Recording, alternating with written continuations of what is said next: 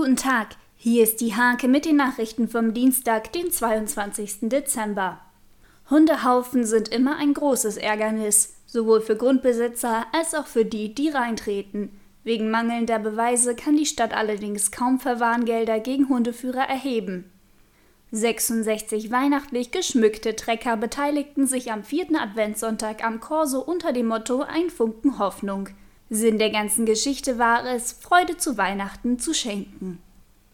Veranstaltungstechniker haben es derzeit, wie viele andere Branchen auch, besonders schwer. Seit Monaten können sie nicht mehr wie gewohnt arbeiten. Deshalb haben die städtischen Veranstaltungstechniker 2020 Aufgaben übernommen, die sonst nicht zu ihrem Gebiet gehören.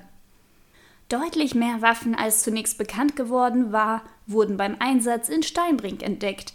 470 Waffen, 1,6 Tonnen Munition und scharfe Granaten fand die Waffenbehörde bei einem ehemaligen Waffenhändler. Vor knapp neun Monaten legte ein 28-jähriger Mann in Lockum ein Feuer in der Mindener Straße. Das Landgericht Verden hat die Einweisung in eine Psychiatrie angewiesen, da der Brandstifter psychisch krank und damit schuldunfähig sei. Diese und viele weitere Themen lest ihr in der Haag am Dienstag oder unter www.diehag.de.